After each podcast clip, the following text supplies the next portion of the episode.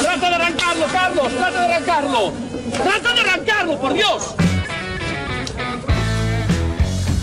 Someone hit me. Yeah, I'm still Yeah. looking at it. Is that who I think it was? Yes. Saw loser.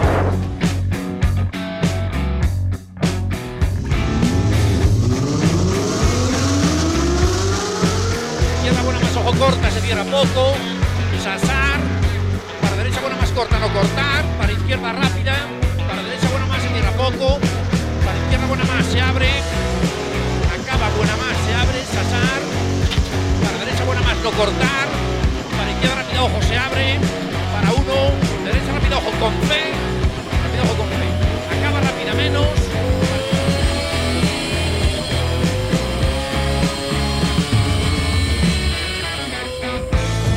Yes, it's pole Yes! Oh, grazie ragazzi. Uh, che giro. Grazie. Gracias, gracias, gracias amigos y amigas por encontrarnos de nuevo en este punto del dial, en este punto del podcast. Bienvenidos, bienvenidas, amigos y amigas, a TurboTrack, el programa en el que Dani Catena, buenas tardes.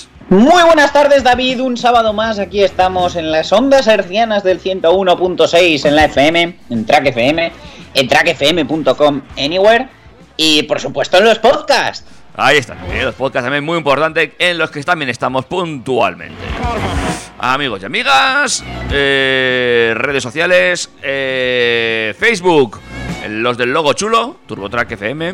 Estamos en Instagram también. Arroba TurboTrack FM, eh, os saturaremos con cantidad de historias, de Bueno. publicaciones en el feed, eh, igual nos terminéis bloqueando, no os digo más. Bueno, una barbaridad, sí. Y tenemos también eh, un correo electrógeno, info arroba turbotrack.es, que también podéis hacer uso del mismo para mandarnos consultas y cosas, lo que necesitéis, lo que queráis, lo que mm, creáis menester.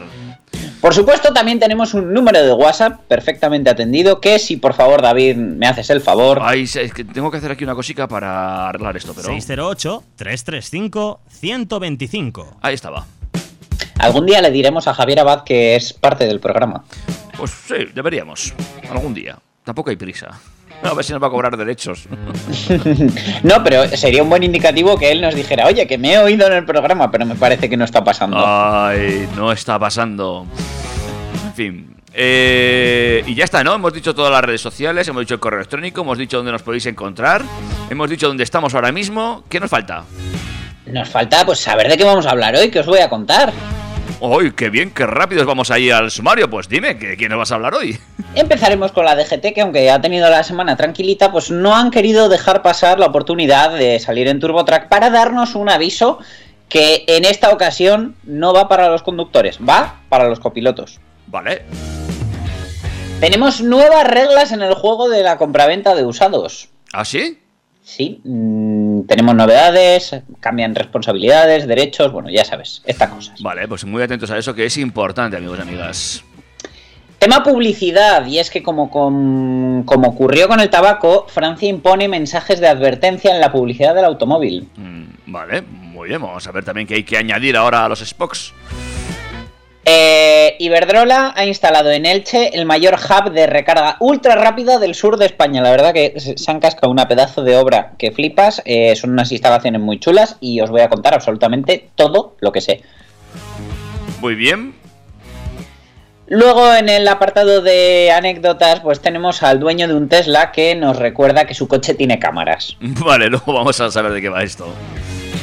Después, Mundo Camper está muy, muy, muy de moda y eh, os he encontrado una autocaravana nueva a estrenar por 13.500 euros. Dios, Esperad a que os lo cuente cuatro- antes de salir corriendo. Cuatro años pero- tarde. Cuatro años tarde llegas para esto. Ya te contaré yo. En fin, los que no sé si llegan tarde o no son los de Fiat que amplían su gama hybrid. Muy bien, pues vamos a ver eh, que... Esto un día tenemos que tener un debate. Venga, seguimos. Lexus nos da detalles del futuro deportivo eléctrico. Vale. Por cierto, hablando... ah, Creo que ya hablamos una vez de... Bueno, ya- venga, luego te cuento también. Ay, pero, pero que no se te olvide, por favor. No, no, no, no, no. Vale, eh, Lexus nos da detalles del futuro deportivo eléctrico. El Astra Sport Tourer eh, estará disponible en tan solo unos días. Bien. Así que de- decídete, espérate a escuchar la noticia y ya me dices si te vas corriendo a por la autocaravana o a por el Astra. Vale. Skoda le ha dado un chute de agresividad y deportividad al nuevo Fabia. Interesante esto. Y los que lo han hecho de verdad y en serio han sido los de Porsche, ya que el apellido T llega al Macan. ¿Tú sabes lo que significa la T en Porsche? Mm, no, pero me lo vas a contar también. Por supuesto que sí. Y acabaremos con Ford, que está probando sonidos nuevos para alertar al conductor. Y no, no es que ahora se crean DJs. Bueno, pues todo eso vamos a hablar y alguna cosa que nos introduciremos por el camino en los próximos 55 minutos aquí en la sintonía de 101.6, en la sintonía de tu podcast favorito, en la sintonía de Turbo Track. Pero, como siempre, hacemos un break para que vayas acomodándote y, y te pongamos el temazo del día. Espero, espero y solo espero que sea la nueva de Z Tangana, Omar Montes y toda esta gente. Eh, venga, me lo iba a ponerla, pero si te, te- te hace ilusión, Hombre, que menos, ¿no? Hablamos de novedades en, en este programa, pues una novedad recién lanzada. venga, pues ahí la tienes, toma, para ti. ¡Madrileño!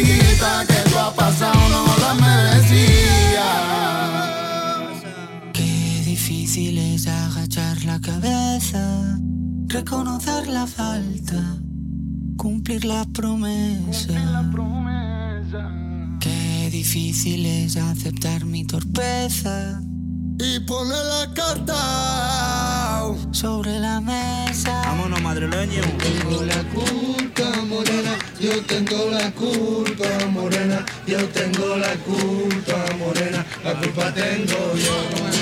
Yo tengo la culpa morena, yo tengo la culpa morena, yo tengo la culpa morena, la culpa tengo yo. Porque tengo la culpa, porque la culpa es mía,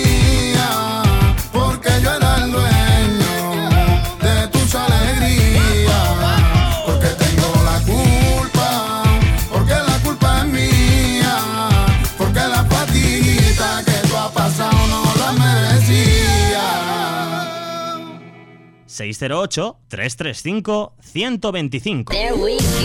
Las noticias del motor. Las noticias del motor. Y arrancamos ya directamente con esas noticias que nos llevan como cada semana hasta la DGT. Porque atender todo lo que ocurre en la carretera es una de las acciones más importantes para los conductores. Las distracciones al volante se pagan caro y a tenor de los datos de la DGT, en 2020 un 30% de los accidentes mortales se debían a distracciones. Dentro de las desatenciones en carretera, uno de los culpables es el uso del teléfono móvil.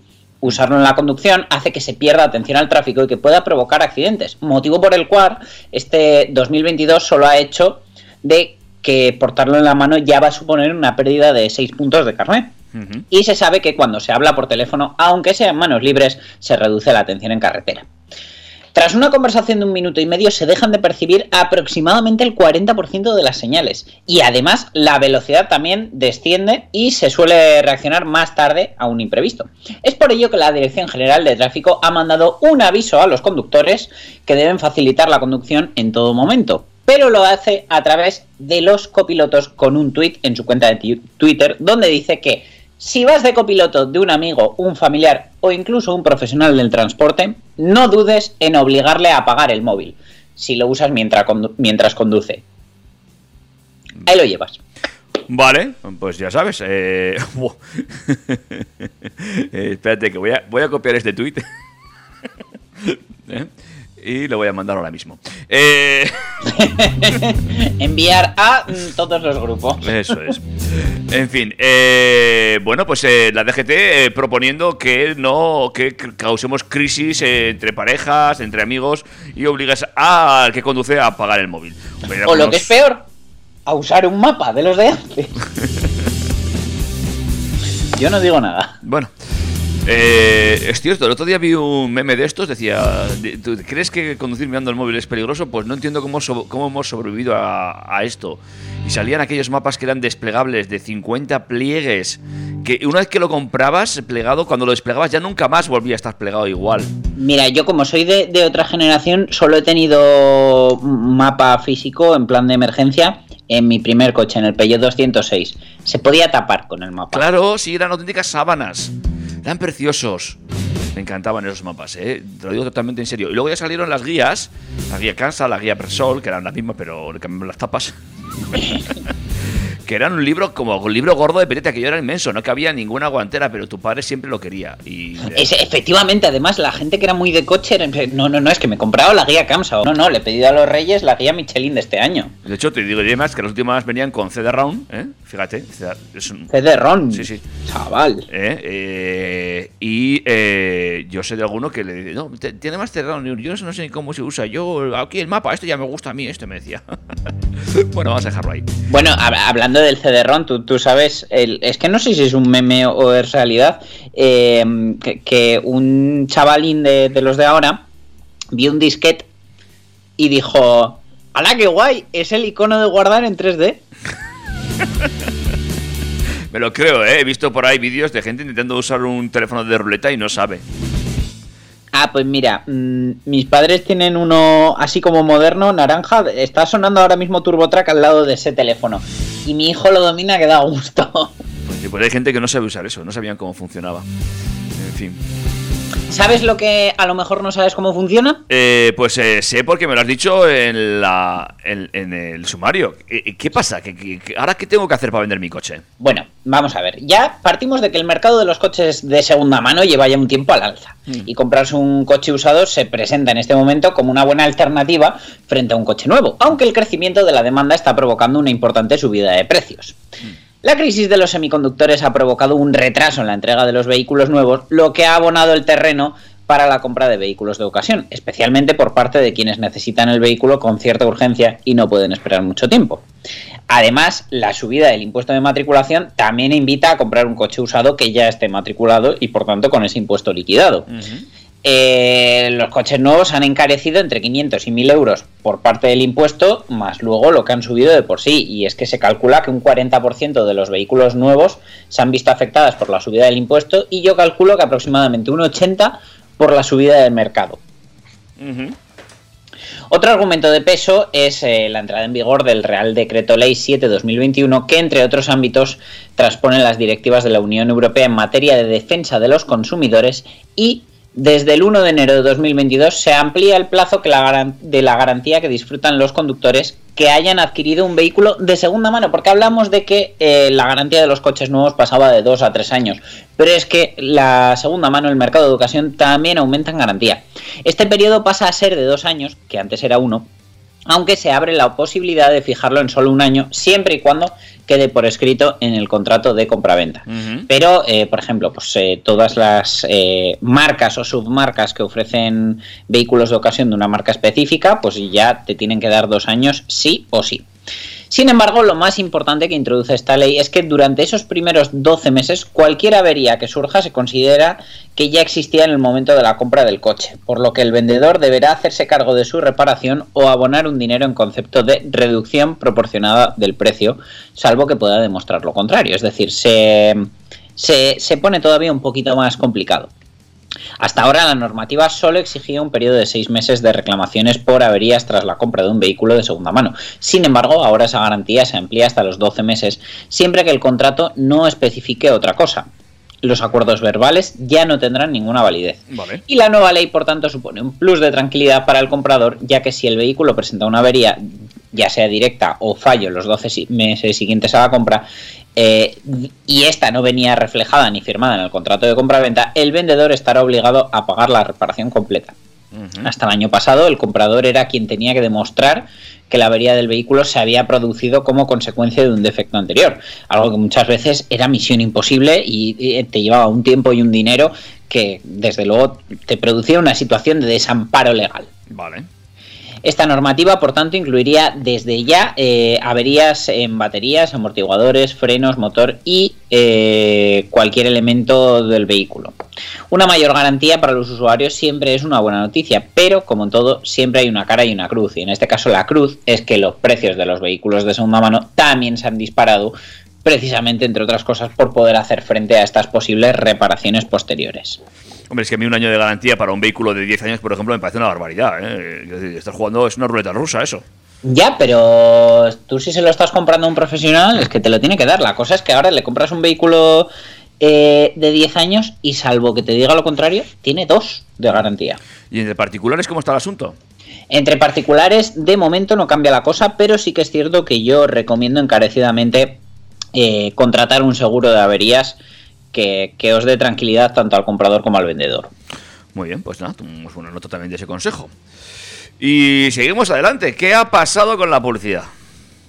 Pues bueno, eh, ya se ha hecho eco desde hace tiempo que eh, había una iniciativa que partía en Italia que pedían que al igual que con el tabaco se prohibiera la publicidad de vehículos de combustible fósil.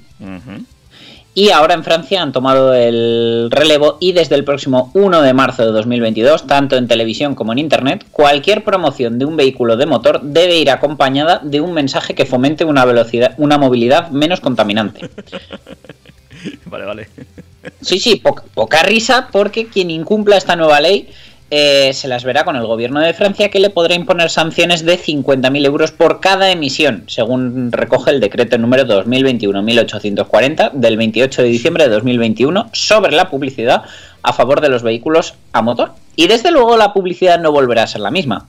A partir de marzo en Francia, cada anuncio de coche con motor de combustión interna deberá incluir uno de los siguientes mensajes. Por ejemplo, para viajes cortos, favorezca caminar o andar en bicicleta. Recuerde compartir coche. O todos eh, deberíamos tomar el transporte público todos los días. Claro, claro. Esta medida, eh, que comienza a regular la publicidad del automóvil más contaminante, fue introducida por la Ley de Orientación a la Movilidad adoptada por el Parlamento en noviembre de 2019. No obstante, es que ya sabemos que el país galo ha anunciado la prohibición de la venta de todos los vehículos gasolina y diésel en 2040. París ha anunciado que trasladaría esa fecha límite hasta 2030 en la ciudad y también ha propuesto prohibir los automóviles en el centro, creando un refugio para ciclistas, vehículos de movilidad personal y peatones. Pero en 2022, en nuestro país vecino, los fabricantes de automóviles no solo tendrán que tener en cuenta estas advertencias en la publicidad, que recuerdan a las primeras trabas eh, de los anuncios de comunicación que sufrió la, la industria del tabaco, sino que a partir del 1 de marzo de 2022, los fabricantes deberán incluir además la clase de emisión de dióxido de carbono, CO2, de los vehículos anunciados. Y aquí hay un pequeño girito que se, se ve ahí mm, eh, contrarrestado por el propio mercado, y es que los sub estarían en el punto de mira. Claro. Los subs son un tipo de vehículo que cada vez goza de más popularidad en toda Europa y eh, la moda de estos vehículos más crossover que verdaderos 4x4, a los que tratan de imitar, pero vamos, que la gente solo busca la altura y la estética, es imparable. Y esta moda tiene un perjuicio bastante serio en cuanto a eficiencia de emisiones. Y es que de promedio los sub eh, son más pesados y contaminantes que las berlinas o familiares equivalentes. Y en este segmento tan buscado, el consumidor representa el 42% de las inversiones en publicidad de marca en Francia. Entonces, eh, hay un estudio publicado por el Fondo Mundial para la Naturaleza, WWF, los del Panda, que se publicó en abril del año pasado, y lo citó Le Monde, donde se insta al gobierno que reoriente la flota de automóviles y la publicidad hacia los vehículos del futuro más ligeros y menos emisores. Supongo que por eso han sacado también el Citroën a mí. En Europa, eh, los publicistas del automóvil deben indicar el consumo y las emisiones de CO2 eh, a lo largo de 2021. La realidad es que ya se está haciendo por, por otras eh, eh, normativas, pero en letra pequeña. Ahora te lo van a pedir en letra bien grande. Vale. Pues veremos cómo va evolucionando lo de la publicidad en los automóviles, pero mm, bueno, es, es una traba más. Entiendo que esto no, no dejará contento a la industria del automóvil, tampoco a los medios, porque claro, al final los medios viven de la publicidad. ¿Qué te voy a decir yo? Y la verdad que Turbo eh, Track FM se puede ver seriamente afectada por, por estas nuevas medidas. Ay, amigo. Pero bueno, eh, es curioso ¿eh? hacia dónde quieren orientarnos. Ya sabemos que conducir eh, contamina, amigos y amigas. Ahora no sé yo si conducir un eléctrico contamina mucho menos. En fin. Bueno, pero la, la realidad, sí, el eléctrico contamina menos, no es un melón que vayamos a abrir ahora. Eh, dos, ya pasa también en alimentación. ¿Te has dado cuenta que de un tiempo a esta parte en, to- en todos los envases de comida mierder te ponen que deberías correr no sé cuántos minutos y no consumir más de un... Sí, sí, sí, sí. Y conduce el colacao también, ¿no? Y haz deporte y tal, sí, sí, sí. Sé muy sano, sí, ya. Pero no, no. Ahora, cuando, van a, cuando voy a trabajar, no me ponen ningún cartel. Debe ser que es muy bueno eso. Más a mí que trabajo lejos de casa. O sea, de- debe ser que ahora tengo que ir en bicicleta al trabajo. Claro, es que lo tuyo, lo tuyo es puro vicio. En fin, chicos. Nada, no como yo, no como yo, que voy en mi patinete eléctrico. Allí, tranquilamente. Bueno, he de decir que como algunos días teletrabajo, mm, para llevar al niño a la guardia uso la bici. Ah, muy bien, muy bien. ¿Eléctrica o...? No, no, no, no, de, de- de mi vieja Rock Rider de 100 euros del Decathlon. Ah, muy bien, muy bien.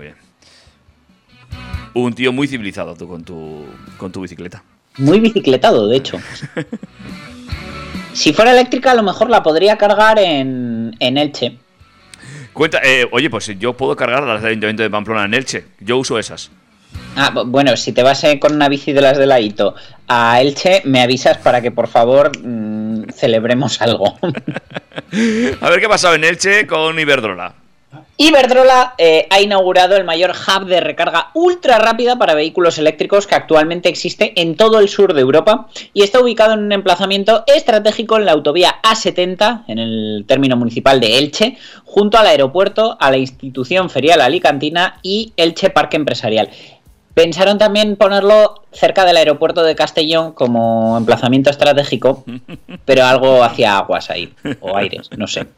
Bueno, la instalación está compuesta por dos estaciones de carga, una en cada sentido de la autovía. Gracias, porque los que somos usuarios o hemos sido usuarios del vehículo eléctrico muchas veces te encuentras con que sí hay un cargador, pero lo han puesto en el sentido contrario, entonces te tienes que ir al cambio de sentido, cargar, volver al siguiente cambio de sentido y volver a ponerte en tu sentido de la marcha. Vale. Entonces, gracias por haberlo tenido en cuenta. Va a contar con una potencia nominal de 4 megavatios. La infraestructura, que está impulsada en colaboración con Porsche y eh, fabricados los puntos de carga por Ingetim, empresa del norte de España, eh, suma un total de 4 cargadores de 400 kilovatios y otros 12 de 200 kilovatios, con posibilidad de carga de hasta 16 vehículos de forma simultánea y con capacidad para recargar la batería de un coche eléctrico en menos de 5 minutos, según informa un comunicado de la empresa. Aquí yo te tengo que hacer una, un, un apunte. Hazlo. En 5 minutos se podría cargar, por ejemplo, la batería de un Seat Mi Electric Eh, a una potencia de carga de 400 kilovatios. Pero es que resulta que los coches que tienen ese tamaño de batería no admiten cargas de 400 kilovatios ni de 100.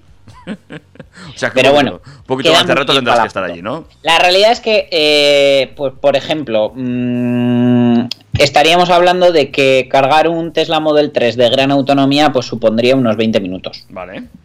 Que está muy, muy bien, porque hablamos de un coche que homologa 600 kilómetros de autonomía. Que aunque luego reales le hagas 450, 500, está muy bien. Creo que ya rompe una de esas barreras que, que la gente eh, se autoimpone para decidirse por un vehículo eléctrico. Pero bueno, por supuesto ha habido acto de presentación, han cortado la cintita, han acudido pues el conseller de Política Territorial, Obras Públicas y Movilidad, el alcalde de Elche, el director general de Porsche Ibérica, la directora global de Smart Mobility de Iberdrola, bueno, todo el mundo, ¿vale? Iberdrola dice que está realizando una importante inversión en este tipo de infraestructuras para dar cobertura en desplazamientos interurbanos a los usuarios de vehículos eléctricos.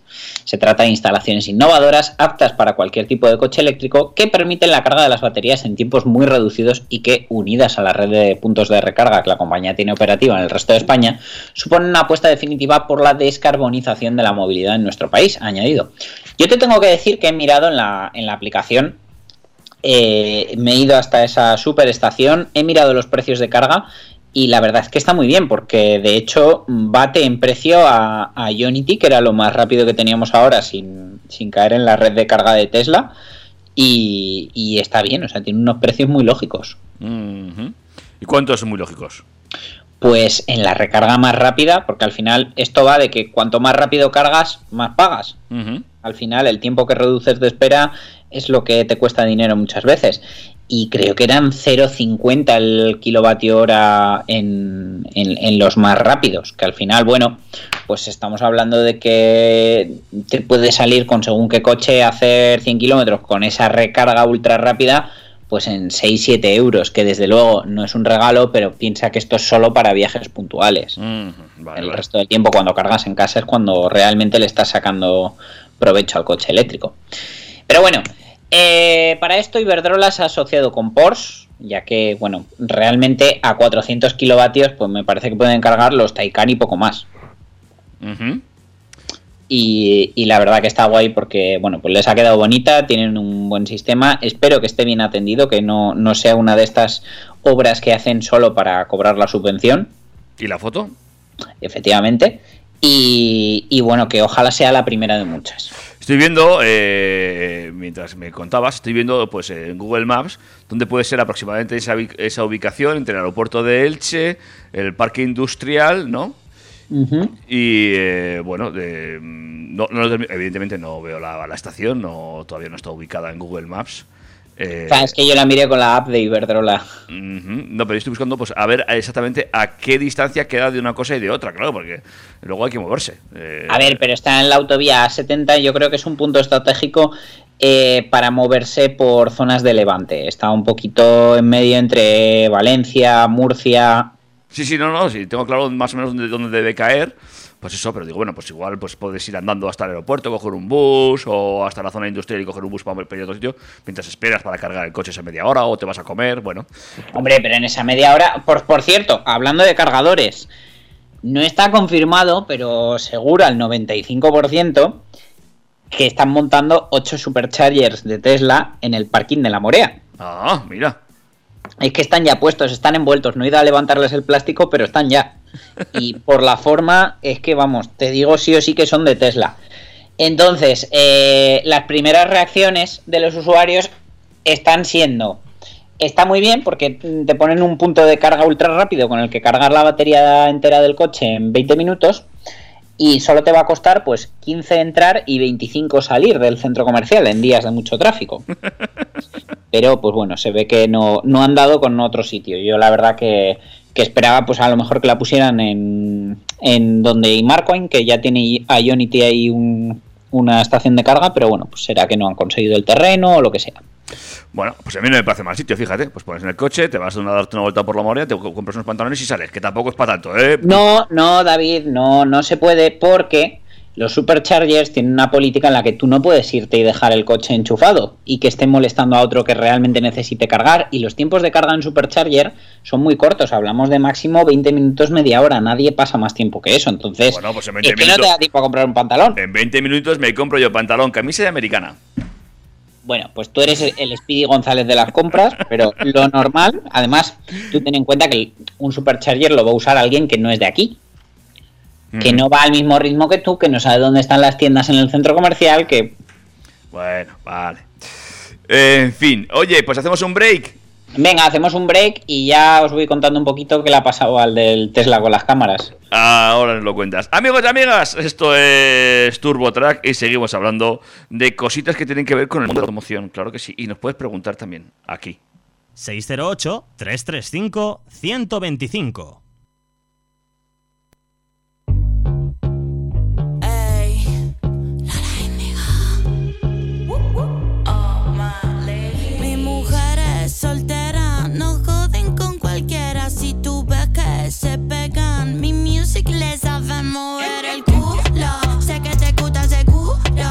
Compañeros, 10 y 20 de la noche.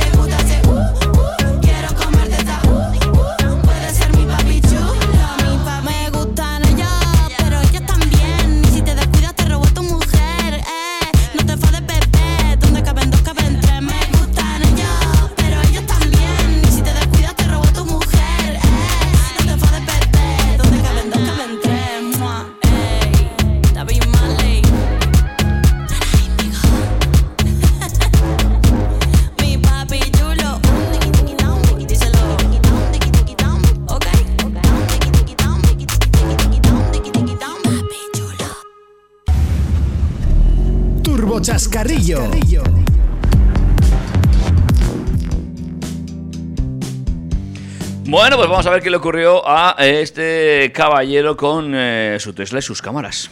A mí, a mí me llegó el vídeo y la verdad es que me estuve riendo mucho rato, ¿eh? Mm, Vale, pues, pues puedes publicarlo. Eh, no, no, la verdad es que no. Buscad el vídeo que ya está publicado, no, no voy a generar más basura digital. Pero bueno, yo os cuento. En ocasiones, los sistemas de seguridad más avanzados sacan a relucir momentos curiosos y, por qué no, verdaderamente escatológicos. Y es que el propietario de un Model 3, que es uno de los coches más vendidos del mercado, subió un vídeo a redes sociales informando y advirtiendo a todos aquellos que sientan la llamada del retrete en un lugar público que no lo hagan cerca de uno de estos modelos. ¿El motivo? Pues que el sistema de cámaras por aproximación, el modo Sentry, el modo centinela de su coche, captó el momento en el que un ciudadano, apurado por ese momento Olbran, decidió defecar junto a los elementos de seguridad del Tesla, entre la cámara del pilar B y la de la aleta. Por lo que eh, el usuario se encontró con un vídeo, vamos, en plena resolución del hombre en su momento álgido Olbran. Evidentemente el chico sabe de las connotaciones que, que tiene compartir ese vídeo, entonces no lo compartió, compartió un vídeo de cuando llegó al coche se encontró con el regalito al lado del coche y dijo que evidentemente pues no iba a compartir el vídeo que el coche había grabado porque es que al tío se le veía perfectísimamente, o sea, se le, se le vio más de lo que se tenía que ver. Así que chicos, por favor, si vais a hacer caca en un sitio público, que no sea al lado de un Tesla. Hombre, sí. Eh, de hecho, eh, procurar que no se no necesitar hacer caca en un sitio público. Sí, que- sí, sería un detalle, pero bueno, ya metidos en faena, intenta por lo menos que el coche que eliges para taparte, pues no esté lleno de cámaras. También tienes razón. En fin, eh, vale, pues hasta aquí el momento escatológico del programa. Pero háblame ahora de eso que tenías que haberme hablado hace cuatro años. Espera un momentico, espera un Bueno, momentico. se- seguimos con el rollo escatológico, porque Bater tiene. Espera, espera un momentico. Turbo Track. Novedades. Es una novedad, ¿no? Eh, bueno, podría ser. Bueno, yo, yo te cuento. Y es que normalmente la gente suele pensar que las preparaciones camper suelen ser más adecuadas para viajar en primavera o verano. Sin embargo, una autocaravana o furgoneta camper bien preparada y mantenida, como tú bien sabes, puede ser igual de aprovechable en invierno. Y bueno, pues eh, es buena época para hablar de este tipo de vehículos, especialmente de los que pues, resultan curiosos y los que se pueden comprar por un precio barato, algo que siempre ayudan, ¿no? Sí, sí.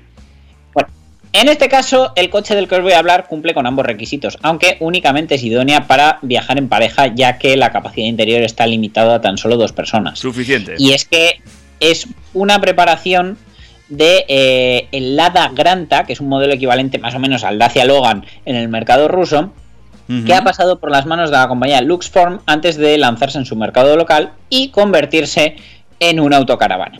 Y como resumen, hay que decir que se trata de un modelo muy económico que en el mercado local, en Rusia, está disponible desde 1.150.000 rublos, que equivale a 13.441 euros al cambio actual. Vale. Una versión que crece en unos 8.000 euros, es decir, se planta en 21.400 aprox, si se escoge la versión tope de gama. Pero claro, que se venda en Rusia es un problema, igual que sucede con las preparaciones comercializadas sobre la base del, del Lada Niva. Pero bueno, en España tenemos alternativas interesantes a precio razonable, como la del Dacia Docker Campaign, pero desde luego mucho más caro, ¿verdad? Pues no tengo ni idea cuánto cuesta el Dacia 12 Camperit, pero bueno, mm, algo más caro sí Pasa que los sale. 20.000 euros holgadamente. Mm. Pero bueno, desde luego esto sería un gran éxito si se comercializara en otros países europeos, incluyendo España, ya que es una autocaravana con espacio para dos personas, con unas dimensiones compactas. Tiene 5 metros de largo, por lo que es bastante manejable en entornos rurales y pequeños pueblos. Eh, tiene una cama de 1,98 por 1,58 una cocina completa con su, con su hornillo, fregadero, armario, un baño con lavabo, inodoro y ducha, tanque de agua de 70 litros, un depósito de aguas residuales de 45 litros. La verdad que a mí me ha parecido, vamos, Sí, sí, hay que ver, hay que ver el plano para ver cómo lo han metido todo ahí dentro. eh, y es, es, es muy curioso, eh, muy bien aprovechado ese espacio. y no solo muy bien aprovechado, o sea, al final pues eso lo han hecho con la base mecánica mm, más esencial, elemental que han podido encontrar y han conseguido un precio, vamos, de derribo. Bueno, pues ya sabes, puedes ir hasta Rusia, comprarte un coche eh, y además creo que ahora está muy bien ir a Rusia, es eh, buena época. eh, sí, sí, sí, sí, están los cerezos en flor allí. Así que, y te traes este, esta camper. Eh, en fin, oye, pero la verdad es que es muy curioso, ¿eh? está muy bien, búscalo. Y ahí puedes ver el plano, las fotos interiores del, eh, del- del bicho en cuestión. Verdaderamente bien logrado el espacio. La verdad que me ha molado un montón. Desde luego, si sacaran en España algo así, aunque fuera sobre la base de, no sé, del Dacia Logan, propiamente dicho, pues yo creo que, que se vendería. Lo que pasa es que, claro, el, el proceso de homologación en Europa, pues seguro que hacía que el Dacia Logan eh, autocaravana terminara costando 35.000 euros. Muy posiblemente. Vale, vamos a hablar de nuevas cositas que traen los chicos de Fiat. Sí, nos vamos desde Rusia hasta Italia, donde nos encontramos a Fiat, que es la compañía mentirosa del grupo Stellantis, que habla de que tiene los nuevos 500X y tipo hybrid, motor híbrido, pero que en realidad no son hybrid ni híbridos, son microhíbridos, y vamos, que llevan un motorcillo que no sirve ni para mover el coche. Pero bueno, en este caso llevan la etiqueta eco, que es lo que le preocupa a mucha gente, y hablamos de un motor turbo gasolina de 4 cilindros y litro y medio con 130 caballos y electrificación de 48 voltios y 15 kilovatios. Eh, la verdad que, bueno, pues eh, era ya lo que necesitaban. Ya tenían etiqueta eco con sus versiones de GLP, pero bueno, eh, tienen esta versión ahora con ese mini motor que actúa para eh, cambiar el punto de funcionamiento del motor de combustión, asegurando que pueda alcanzar la máxima eficiencia incluso con el vehículo en frío. Eh, la verdad que el- una de sus funciones es acelerar la transición de calentamiento del catalizador con más ventajas en términos de consumo de combustible y emisiones. Pero yo la verdad que si van a compartir tecnologías, por favor, como os conté la semana pasada, que cojan la de Alfa Romeo que viene de Jeep con el Tonale y, y pongan ese motor de su microhíbrido que en realidad sí es capaz de mover el coche y sí que supone un verdadero ahorro en- en combustible. Bueno, pues de momento no te han hecho caso. Veremos si de aquí a un... Ojalá. Pero bueno, ¿te acuerdas además que te conté que el 500 venía en versión Red? Sí, claro. De la fundación fundada por Bono y Bobby Siever. Bueno, pues ahora los 500X y tipo también se pueden elegir en, en esta versión. Bueno, pues también eh, habrá que verlos porque estos son para ver. ¿eh? Estos coches son para ver. Son para ver y son producidos tanto el 500X como el tipo en la planta de Melfi, Italia y en Tofas, Turquía.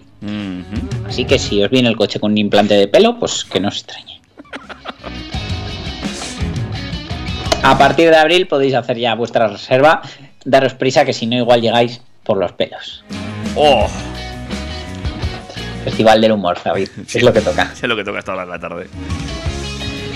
Bueno, También toca que Lexus desvele nuevos detalles sobre su deportivo eléctrico de próxima generación, que ya presentaron en diciembre con el anuncio de la estrategia de eléctricos. Y este nuevo modelo deportivo formará parte de una gama completa de eléctricos Lexus que estará disponible en 2030, o sea que ya puedes empezar a ahorrar bajo su visión de marca Lexus Electrified. A través de Lexus Electrified, la compañía tiene como objetivo aprovechar el potencial de la electrificación combinado con Lexus Driving Signature. Y según ha confirmado la marca, con las proporciones y el bajo centro de gravedad, este modelo simboliza el futuro de la marca con una aceleración de 0 a 100 km por hora eh, en torno a los 2 segundos y superando los 700 km de autonomía gracias al posible uso de baterías de estado sólido. La marca espera evolucionar hacia una marca que ofrezca una gama de experiencias de conducción aprovechando sus capacidades de desarrollo, de rendimiento y de producir productos más personalizados en cuanto a rendimiento, calidad y atractivo. eh, es muy bonito este Lexus, ¿eh? La verdad que pinta bien, pero bueno, mm, en los ocho años que faltan, pues todavía puede sufrir muchas modificaciones Bueno. o puede quedarse obsoleto el Antes de empezar, sí, sí, sí. Fíjate lo que hablábamos del Tonale, que si hubiera salido hace cinco años, pues sería muy rompedor y a día de hoy resulta casi un coche más. Pues yo te iba a, contar a, a- a colación de esto, que antes te, te iba a interrumpir, al final no te he interrumpido. He dicho, bueno, que eh, quien también parte que va a seguir. que creo que esta noticia no la comentamos, ya sabes que tengo mala memoria, pero claro, yo tengo una infancia. Y mi infancia está atada a bastantes películas de los 80, como por ejemplo Regreso al futuro. Ya ahí había un coche que es mítico, el DeLorean. El DeLorean de MC12, efectivamente. Bueno, pues eh, DeLorean va a volver en una versión eléctrica. Pero DeLorean va a hacerle un retrofit, es decir, va a equipar con un motor eléctrico y batería a los que ya están fabricados o van a sacar uno nuevo de verdad. Parece ser que quieren hacer uno nuevo de verdad, un superdeportivo eléctrico con, con esa plataforma, con, eh, con ese, con ese aspecto, vamos. Mm, ¿Puede ser sustituto de tus subebordillos? Eh, bueno, ¿sabes qué pasa? A mí me gusta este coche. Tiene su encanto, pero creo, creo que estoy mayor para, para- para sentarme a esa altura. Y luego La además- edad solo es una actitud, Y luego hombre. además, ¿sabes lo que le veo? Que claro, con ese coche, como hostias aparco en el garaje? No podría abrir las puertas. Bueno, pues eh, la solución es que te compres el coche y te compres otra plaza de garaje. Claro, necesitaré tres, una a cada lado para poder abrir las puertas. En fin, eh, pero me ha Yo agradecería que mucha gente se comprara tres plazas de garaje, ¿eh? Un día te mandaré la foto de cómo aparcan mis vecinos. O ya te la mandé. Bueno, eh, ahí la dejo, eh, que sepas, ¿eh? Te, te he pasado la noticia también para que la tengas. Venga, pues a ver, si no, la semana que viene la comentamos. Oye, ¿y qué me cuentas de Opel, que también tiene cositas, ¿no? Para sacar nuevas al mercado. Sí, ya lo presentaron y ahora han confirmado que el Astra Sports Tourer cuya producción acaba de comenzar en la planta de Rosselsheim, Alemania, estará disponible para pedidos en el mercado español en los próximos días. Opel ha señalado que el modelo destaca por su gran espacio disponible para equipaje y el equipamiento en el compartimento de carga, que tiene una capacidad de hasta 1.634 litros con los asientos abatidos. El nuevo Astra Sport Tourer presenta la nueva imagen de marca, el Opel Visor, eh, en la calandra, y la última versión de su sistema de iluminación IntelliLux LED Pixel Light adaptativa y sin deslumbramiento. En cuanto a motorizaciones, la versión de entrada equipa un motor de gasolina de 3 cilindros y 1,2 litros con 110 caballos y caja manual de 6 velocidades. También se va a poder solicitar con un sistema de propulsión híbrida enchufable con eh, 180 caballos y 60 kilómetros de autonomía en ciclo WLTP. Y al igual que el modelo de 5 puertas eh, del Opel Astra E, la variante familiar se supone que contará con una motorización 100% eléctrica que se incorporará a la gama en 2023, pero yo sigo pensando que, mm, por lo que he leído, lo van a hacer sobre otra plataforma, con lo cual dudo que haya versión familiar. Pero bueno, las noticias dicen lo que dicen. De serie en todas las versiones va a tener sistema de asistencia eh, de frenada de colisión frontal, eh, detección de peatones, advertencia de cambio de carril, llamada de emergencia, bueno, todas estas cosas que a día de hoy son ya obligatorias. Prácticamente así, y el coche pues no tiene mala pinta, ¿eh? igual que el frontal este es chulo, es llamativo. Eh, tengo ganas de ver uno de estos por la calle, ¿eh? Tengo ganas Si de- tiene buen precio, ¿sabes, ¿sabes de qué es carne de cañón? Eh, no. De ser coche de flota de empresas, porque cada vez hay menos familiares disponibles. Es un segmento que está muy explotado por, por las empresas, precisamente lo que viene siendo el típico coche de comercial, con mucho maletero para los que necesitan llevar mucha carga y, y, vamos, no- por precio no acceden al sub, pero que pues eso, cada vez hay menos. Eh, por ejemplo, Renault está reduciendo versiones. Peugeot, que al final comparte la plataforma, lo que ha hecho ha sido mm, irse al otro extremo, sacársela encima de la mesa y hacer un cochazo con unos equipamientos y unos precios que a las empresas a veces se les escapan. Entonces, bueno, a ver si, si aciertan con el precio de las Transport Tourer y, y sale bien para las empresas. Y alguna familia que todavía queda que busca ese tipo de coches huyendo del sub, ¿eh? y también le- les, les termina de encajar, bueno, que cada vez son menos, pero aún hay alguna, ¿eh? Mira, pero se ofrece en versión híbrida enchufable, que además es que no hay muchos coches eh, carrocería familiar y etiqueta cero. No, no, no, no, no los hay, no los hay. Vale, y ahora hablamos de Skoda. La firma checa de automóviles ha lanzado una nueva variante del Fabia, que es la ya conocida en prácticamente todos los modelos de la gama Monte Carlo, que se ofrece con tres motorizaciones de hasta 150 caballos, la más grande, según ha dicho la propia Skoda. El diseño tiene un aspecto, por supuesto, deportivo, caracterizado por unos faldones delanteros y traseros y detalles negros de la carrocería específicos para esta versión Monte Carlo. Tiene además unos faros con tecnología LED de serie y llantas de 17 pulgadas. Ya en el interior, el modelo se caracteriza por los eh, toques en color rojo y los detalles con efecto carbono en reposabrazos y salpicadero. También tiene volante deportivo multifunción de tres radios y pedales con recubrimiento de acero inoxidable. En cuanto a motorizaciones, a España va a llegar con tres configuraciones distintas: un motor de 110 caballos con cambio manual de 5 velocidades y los motores de 110 y 150 caballos con cambio de SG de 7 velocidades. El Fabia Monte Carlo se puede equipar con todos los elementos de seguridad disponibles de la gama Fabia, además de los de asistencia y confort, así como con los sistemas de infoentretenimiento de última generación que la verdad están bastante, bastante al día. Eh, es el primer modelo Monte Carlo que viene para, para la gama Fabia con cuadro de instrumentos digital, pantalla digital personalizable de 10 con 25 pulgadas con Virtual Cockpit y que puede mostrar, entre otros, pues lo típico, logotipos de emisoras, carátulas de los álbumes, eh, mapas de navegador, la verdad que es un cuadro de instrumentos bastante completo. El Fabia Monte Carlo está disponible en el mercado español desde 22.460 euros para el 110 caballos con caja manual y eh, espero que le pongan buenos descuentos porque desde luego barato para ser un utilitario no es. Pero no es un problema de Skoda, es generalizado. sí, eso te iba a decir yo. Tal y como están los precios del coche, los coches últimamente. Es que están todos carísimos. Sí, claro. Y luego, bueno, pues a ver cuándo te llega. Y con la inflación.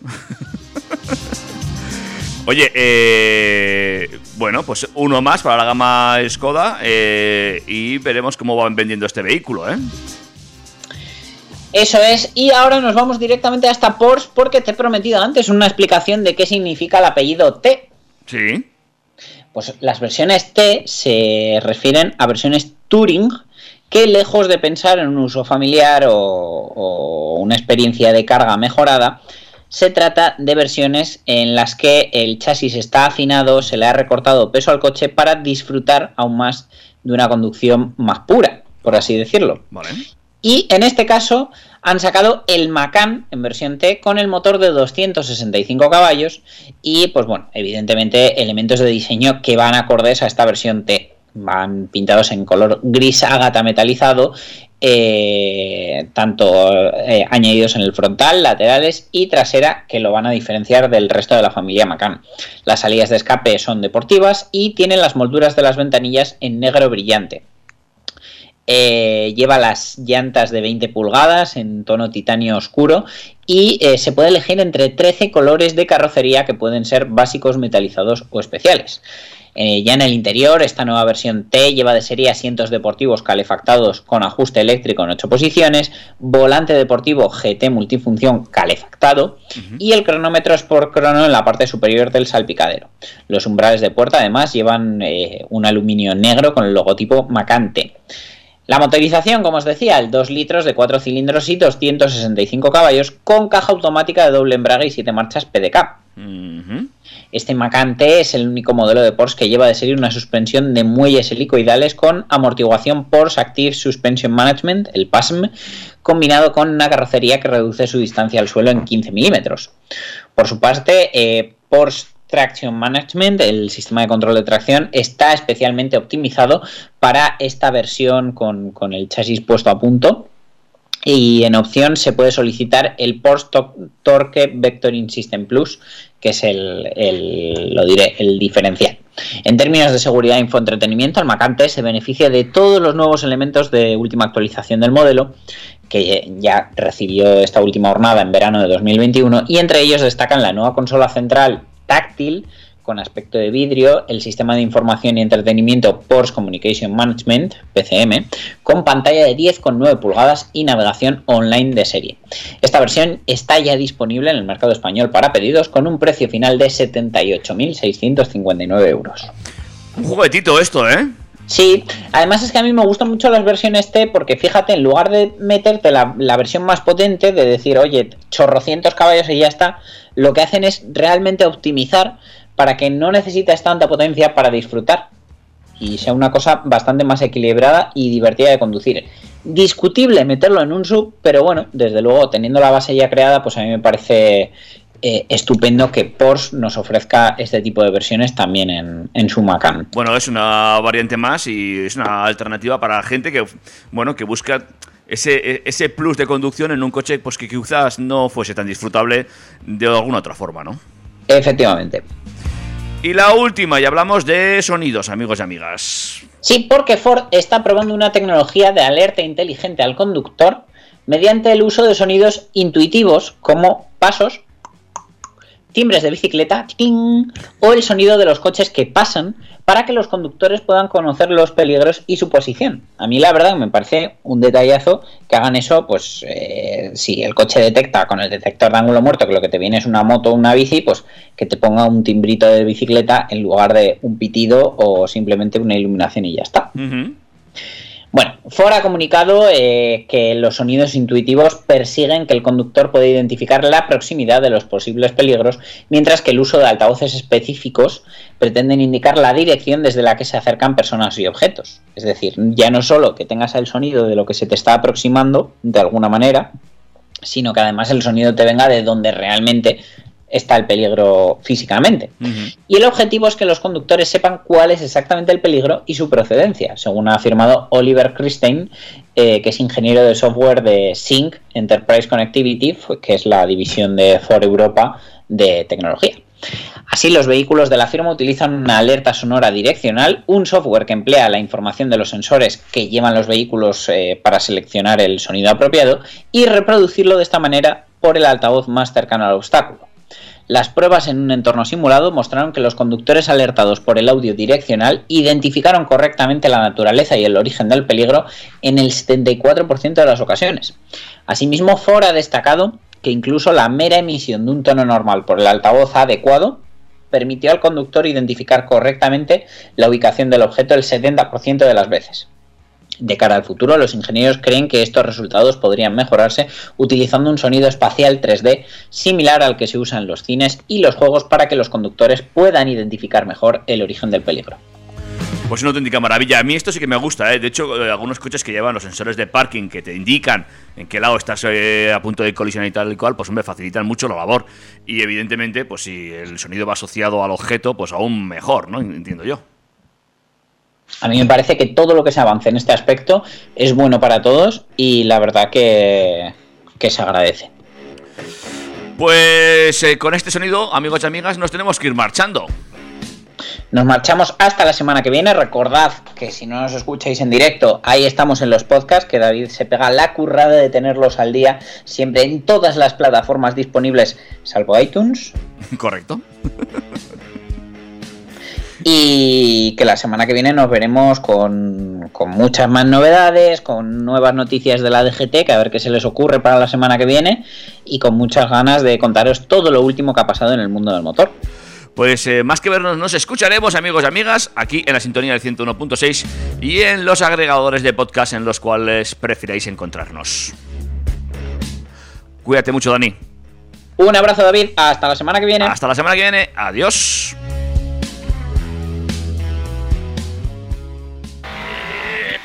Macho, no sé tú, pero yo me lo paso muy bien, macho.